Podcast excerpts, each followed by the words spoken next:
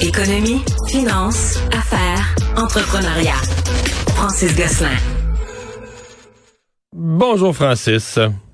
Salut Mario, comment ça va? Ça va très très bien. Alors euh, tu nous parles aujourd'hui de d'Hydro-Québec qui annule un appel d'offres euh, euh, en matière d'approvisionnement en énergie renouvelable. Exactement. Hydro-Québec avait publié euh, tard cet été un appel d'offres qui portait sur 2300 euh, mégawatts d'énergie éolienne. Euh, ils n'avaient pas dans l'appel d'offres suffisamment précisé là, notamment les, la dimension géographique, c'est-à-dire où ça allait être installé, etc. Et depuis l'élection, avec tout ce qu'on sait sur l'ambition euh, grandiose, on pourrait dire, du ministre Fitzgibbon, il a été décidé finalement d'annuler cet appel d'offres-là, Mario, pour en émettre un nouveau. Et de 2300 mégawatts, on passe maintenant à 4000 mégawatts. Euh, donc, cet appel d'offres, ce nouvel appel d'offres-là sera publié euh, vraisemblablement dans la nouvelle année. Et ce qui est intéressant, c'est que ça va être beaucoup plus précis, là, justement, sur le type d'installation, les lieux d'installation qui sont euh, favorisés. Euh, évidemment, c'est sûr que si on laisse un peu carte blanche là, aux prestataires, ça peut impliquer des investissements dans toute l'infrastructure de transport. Et donc, ultimement, là, c'est pas à coup nul pour Hydro-Québec. Donc, la nouvelle version de l'appel d'offres va être encore une fois plus précise euh, sur ce qui euh, ce qui pourrait être permis. Et donc, 4000 mégawatts, Mario, là, à titre d'exemple, il y a aujourd'hui 4000 mégawatts d'énergie éolienne installés au Québec. Donc, on parle de doubler notre capacité de puissance et sur un total d'un petit peu moins de 40 40 000, ouais, excuse-moi, mégawatts. C'est, on passe donc de 10 à presque 20% de la capacité totale du Québec euh, en, énergie éolienne. C'est un filière dans laquelle on n'a pas, une, une, certaine expertise, là, mais on est surtout reconnu pour notre hydroélectricité au Québec. Donc, c'est intéressant de voir Hydro là, qui investit euh, massivement euh, dans ce secteur-là et donc qui presque double l'appel d'offres qui était prévu initialement. Les États-Unis qui, euh, dans la relation commerciale avec le Canada, rouvrent à nouveau le dossier du lait. Ouais, c'est la troisième fois là, que les, Américains, euh, je dis pas nous font le coup, mais c'est certain que tu sais la structure des marchés euh, du lait là, au Québec et, et, ben, au Canada en fait et aux États-Unis est assez différent. Et puis dans le cadre du traité de libre échange là, euh, qui a un peu remplacé l'ALENA, là, Mario, l'accord Canada-États-Unis-Mexique.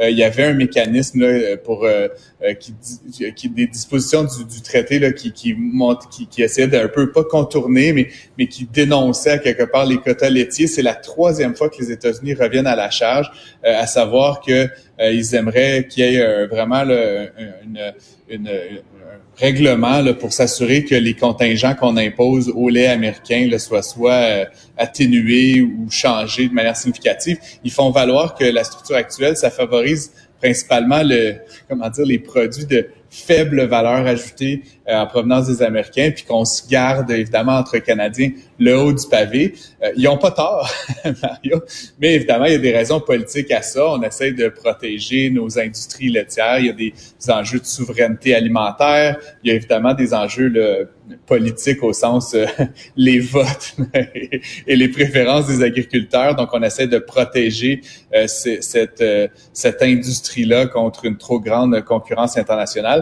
Euh, tu sais, je suis un peu partagé en tant qu'économiste là-dessus, euh, Mario. Forcément, euh, dans la situation actuelle, on, paye beaucoup trop cher pour le lait au Québec, au Canada. En même temps, ça nous permet de protéger le lait d'ici, les agriculteurs d'ici.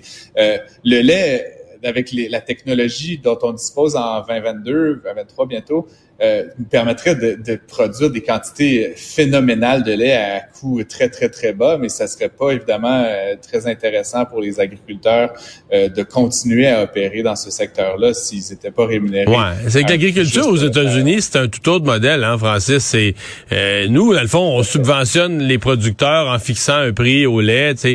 Là-bas, l'agriculture est subventionnée, point là, incomparablement. Exactement.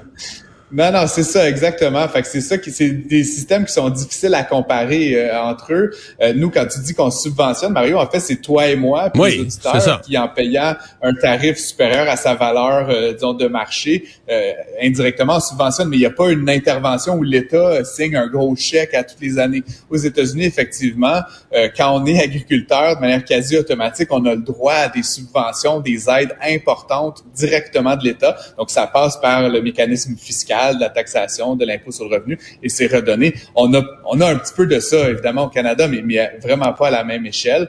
Et donc, c'est un peu là où les Américains là, reviennent à la charge, mais encore une fois, c'est difficile à trancher parce que c'est des systèmes difficilement comparables. Et en plus, autant au Canada qu'aux États-Unis, les régimes varient d'un État à l'autre ou d'une province à l'autre. Fait que t'as pas nécessairement, tu sais, le Canada contre les États-Unis, mais en l'occurrence, t'as pas exactement les mêmes règles euh, et la même applicabilité de, de ces différents régimes-là, selon que tu es au Québec, en Ontario, au Vermont, en Californie, etc.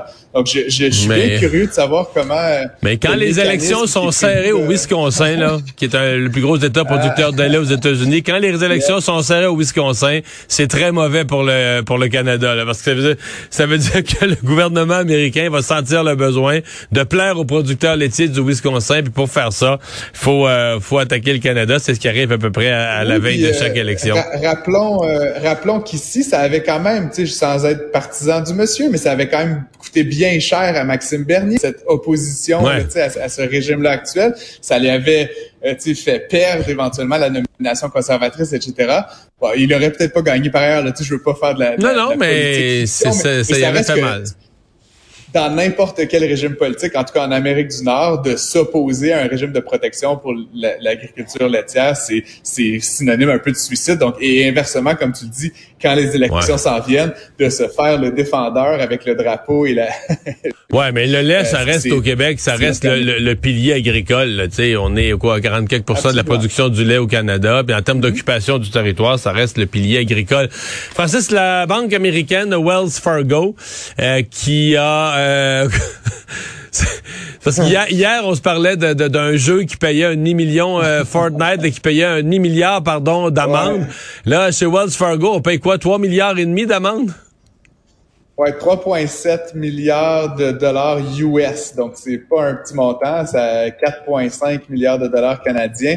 Euh, je sais pas si tu te rappelles, Mario, il y a quelques années de ça, là, on avait déjà parlé de pratiques un petit peu douteuses chez Wells Fargo. Ça avait été un peu mis en scène. Évidemment, la chose a suivi son cours là, dans, dans les différentes instances.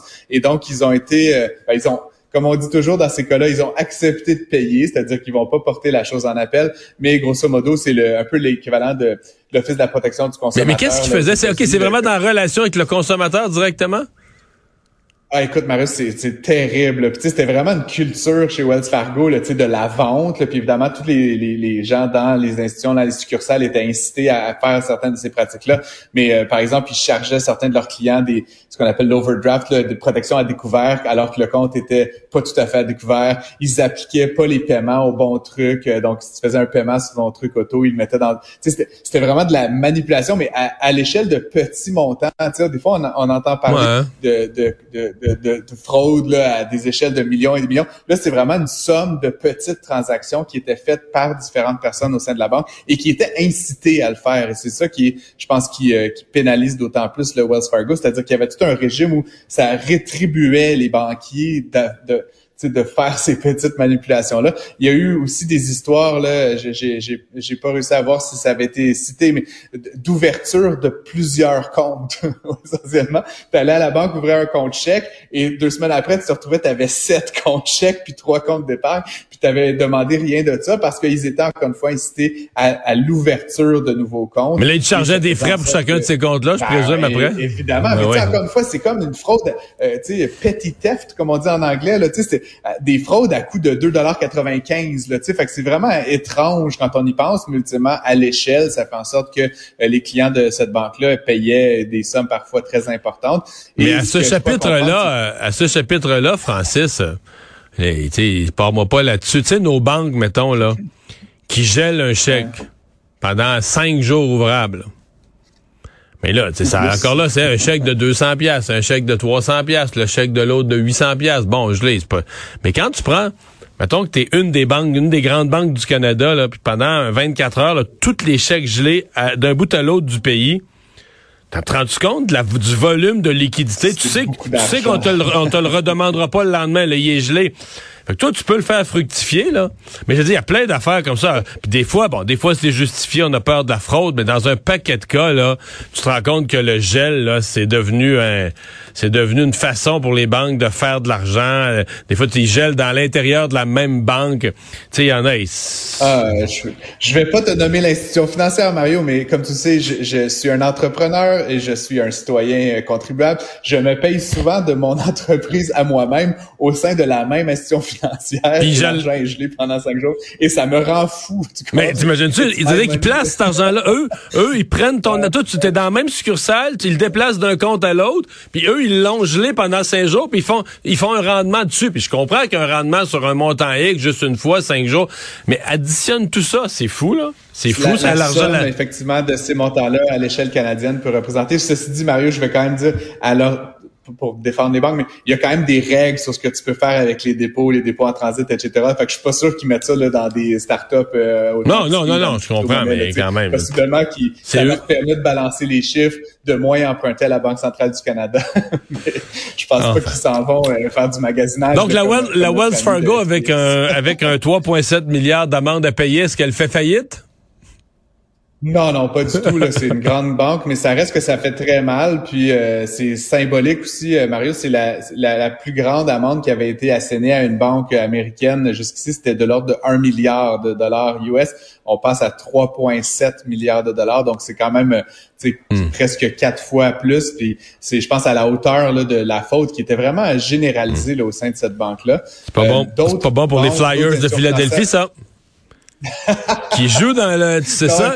Qui joue dans le centre Wells Fargo. Oui, oui, t'as- bien vu, bien vu. Je pense pas qu'ils vont changer d'idée. Je pense pas. Je pense qu'il y a quelques zéros de moins dans la commandite Ah, pour ok. l'Arena aussi. Moi, je trouve Euh, ça que doit les- pas être en, en milliards de Moi, je suggère aux joueurs des Flyers de jouer avec un sac de papier brun sur la tête compte tenu de ce scandale là, pour au moins quelques on matchs. regarde le match. euh, on regarde le match de, de demain soir. Salut Francis. Merci Mario. Salut.